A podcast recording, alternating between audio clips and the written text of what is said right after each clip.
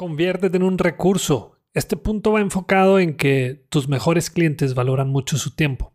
Así que tu cliente nunca debería de preocuparse por ti. Es decir, cumple lo que prometes siempre y nunca falles al entregar eso que prometiste.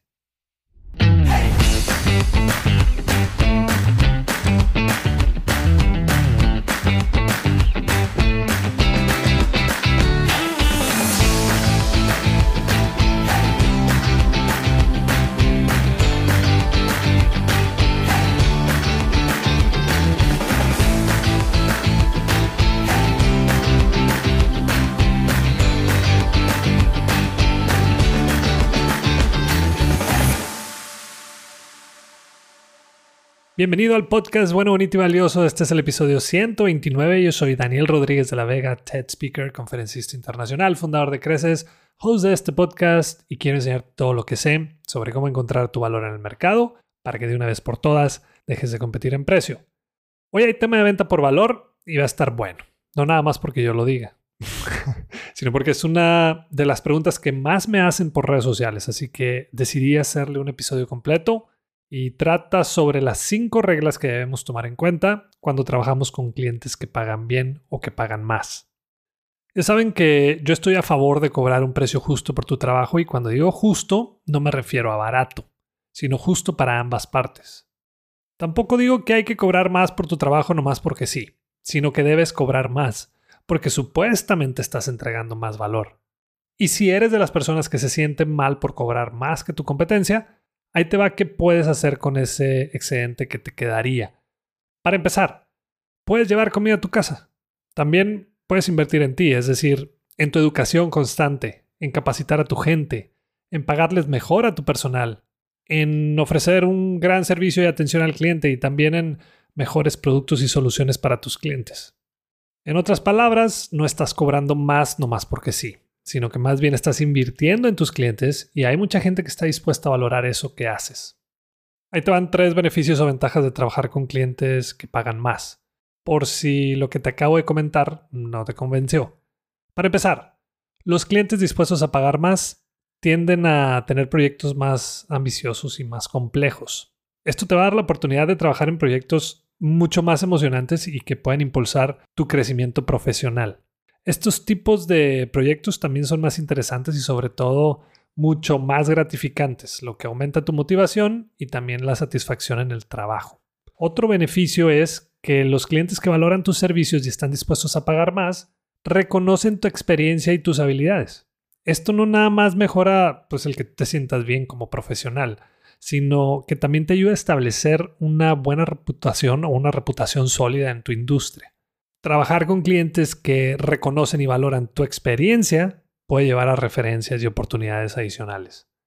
Y el otro beneficio es que trabajar con clientes dispuestos a pagar tarifas más altas, pues aumenta significativamente tus ingresos. Esto no, no nada más te permite obtener una compensación más justa por tu experiencia y el problema que, que resuelves, sino que también te brinda pues más flexibilidad financiera para invertir en tu desarrollo profesional, herramientas y recursos que te ayuden a mejorar todavía más tus habilidades y tus servicios.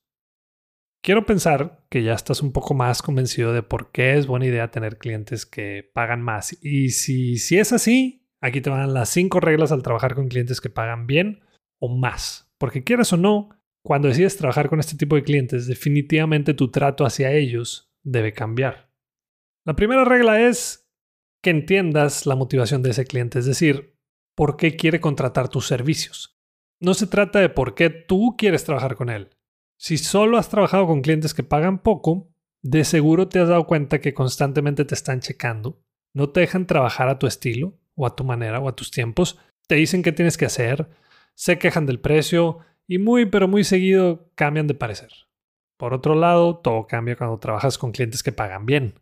Así que te recomiendo tomar en cuenta estos cuatro factores. Primero, tu trabajo se debe enfocar en ayudarlos a generar más ingresos. Segundo, tu trabajo les debe ayudar a ahorrar tiempo. También tu trabajo debe hacer que ellos queden bien ante sus clientes. Y por último, debes ayudarle a resolver sus miedos o, sus dolores. La segunda regla es dale el recibimiento que se merece. ¿A qué me refiero? Los clientes de calidad también esperan una experiencia de calidad. No hay nada peor que pagar bien por un producto o servicio y darte cuenta que no cumple con las expectativas. Y aquí te recomiendo tres cosas. Para empezar, sé claro y sobre todo transparente en todo el trabajo que le vas a hacer. Hazlo de manera personalizada. Puedes grabar un video de bienvenida o también hacerle llegar una nota escrita a mano, nada más agradeciéndole la oportunidad de trabajar en conjunto. Y por último, dale resultados desde el día 1. Y aquí me refiero a que demuestres que estás para dar resultados. Por ejemplo, en mi caso, el primer día que empiezo a trabajar con ese cliente, le hago llegar algunos puntos que vamos a mejorar desde el día 1. Una vez le dije a uno de mis clientes que lo primero que habíamos hecho era quitar todas las políticas negativas y que nada más estaban creando fricción con los clientes y que eso haría que la imagen que diera a sus clientes pues fuera positiva en vez de ponerse a la defensiva. Ahí mismo me dijo, órale, llegando y aportando. y sí, de eso se trata. Regla número 3. Comunícate con tu cliente, pero con comunicación de verdad, de calidad. ¿Te has puesto a pensar por qué has perdido clientes? Te puedo casi asegurar que algunos fueron porque te olvidaste de ellos. Así de fácil. Tus clientes deben de saber dónde encontrarte, ya sea por mail, WhatsApp o cualquier otro medio de comunicación. En qué momentos encontrarte y también, y muy importante, cómo contactarte en casos de alguna emergencia. Dentro de esta regla también debes de tener en cuenta la respuesta a estas preguntas. ¿En qué estás trabajando con este cliente actualmente? ¿Cuándo va a estar listo? ¿Cuál es tu responsabilidad en este trabajo? Y también cuál es la responsabilidad del cliente. No solamente se lo haga saber, sino que también busca hacérselo llegar por escrito. Es por el bien de ambas partes. La regla número cuatro es conviértete en un recurso. Este punto va enfocado en que tus mejores clientes valoran mucho su tiempo, así que tu cliente nunca debería preocuparse por ti. Es decir, cumple lo que prometes siempre y nunca falles al entregar eso que prometiste, porque en cuanto empieces con eso, van a dejar de confiar en ti y ahí se acaba el asunto. Y por último, la regla número 5 es, habla claramente de dineros. Los clientes que pagan más o que pagan bien, no les da pena el dinero o hablar sobre el dinero, así que tú deberías de hacer lo mismo. No tengas miedo de preguntarles sobre sus ventas pasadas, qué otras formas de ingreso en esa misma empresa tienen, sobre cómo tu trabajo impacta su manera de generar más ingresos. En pocas palabras, si no puedes ayudar a ese cliente a hacer más dinero de lo que te está pagando, difícilmente te van a volver a contratar. Así que habla de dineros y hazlo sin pena. Y ahí están. Estas son las cinco reglas que yo utilizo con esos clientes que pagan bien y que me han ayudado a poder mantenerlos conmigo durante mucho tiempo. Ponte tú en el lugar del cliente. Si pagas más, es porque estás esperando más. ¿Sí o no? Bueno, pues con tus clientes es lo mismo. Dales ese servicio que se merecen. Conviértete en un recurso para esa persona y te lo van a agradecer con su lealtad.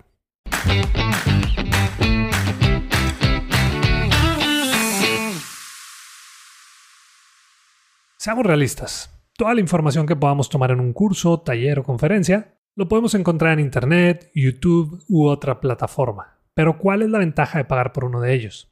El tiempo. En otras palabras, la curva de aprendizaje es mucho menor y es por eso que diseñamos en Creces la videollamada de mentoría. Es un espacio solo para ti, con herramientas, estrategias y tips que te pueden ayudar a cumplir el objetivo que traes de una manera mucho más rápida. Entra a crecesmx.com y en la sección de Aprendamos vas a encontrar la videollamada. Muchas gracias y continuamos. Y nos vamos a la sección de preguntas. Esta la mandó Heriberto. En, alguno, en algunos de tus episodios hablas sobre por qué es mejor especializarte en algo que dar servicio de todo. Ok, ya te entendí. ¿Por qué especializarme si puedo venderle a más gente cuando ofrezco más servicios? Muy bien, Heriberto. Hola. Qué buena pregunta como dices tú, ya lo he hablado en otros episodios, pero es un muy buen tema. Te voy a decir por qué deberías de especializarte o, o las ventajas de hacerlo. ¿por quién pagarías tú más? ¿Por un doctor especialista o por un general? Y no estoy diciendo que los doctores generalistas o generales son malos, por supuesto que no. Yo conozco muchos muy buenos. Pero cuando vas con un especialista, ya sabes a lo que vas. Sabes o sientes que el riesgo de ir con un especialista es menor. Pero ahí te va. Primera ventaja de especializarte. Te llega más gente o clientes de la que tienes que salir a buscar. Es decir, el CAC o el costo de adquisición de clientes es mucho menor cuando eres un especialista. Y eso es porque la misma gente se encarga de recomendarte. siempre y cuando estés haciendo un buen trabajo. Segunda ventaja es que al ser especialista supuestamente estás resolviendo problemas más complejos y eso significa que puedes cobrar más por tu trabajo. Y la tercera ventaja es que tú tienes el control, o sea, tú manejas tus tiempos a tu manera, decides con quién trabajar y el proceso lo llevas tú y, no tu cliente. Y bueno, Heriberto, esas son las tres razones por las que te recomiendo especializarte en el problema que tú resuelves. Ah, y también cuando quieres ser todo para todos, termina siendo nada para nadie. Y hasta aquí un episodio más. Si te ha gustado y servido este podcast y además quieres ayudarme a que más personas puedan cobrar un precio justo por su trabajo o servicio, que puedan vivir de lo que les apasiona y además encontrar su valor en el mercado, te pido de favor que te suscribas a este podcast, que le des clic en la campanita, que nos califiques con 5 estrellas en Spotify o que nos dejes una reseña en Apple Podcast y que también compartas los episodios con tus conocidos y en tus redes sociales. Y la próxima vez que te digan por qué tan caro, muéstrate de acuerdo y acepta lo que vales con dignidad y seguridad. Si quieres saber qué contestar después, no dejes de escuchar. Bueno, bonito y valioso.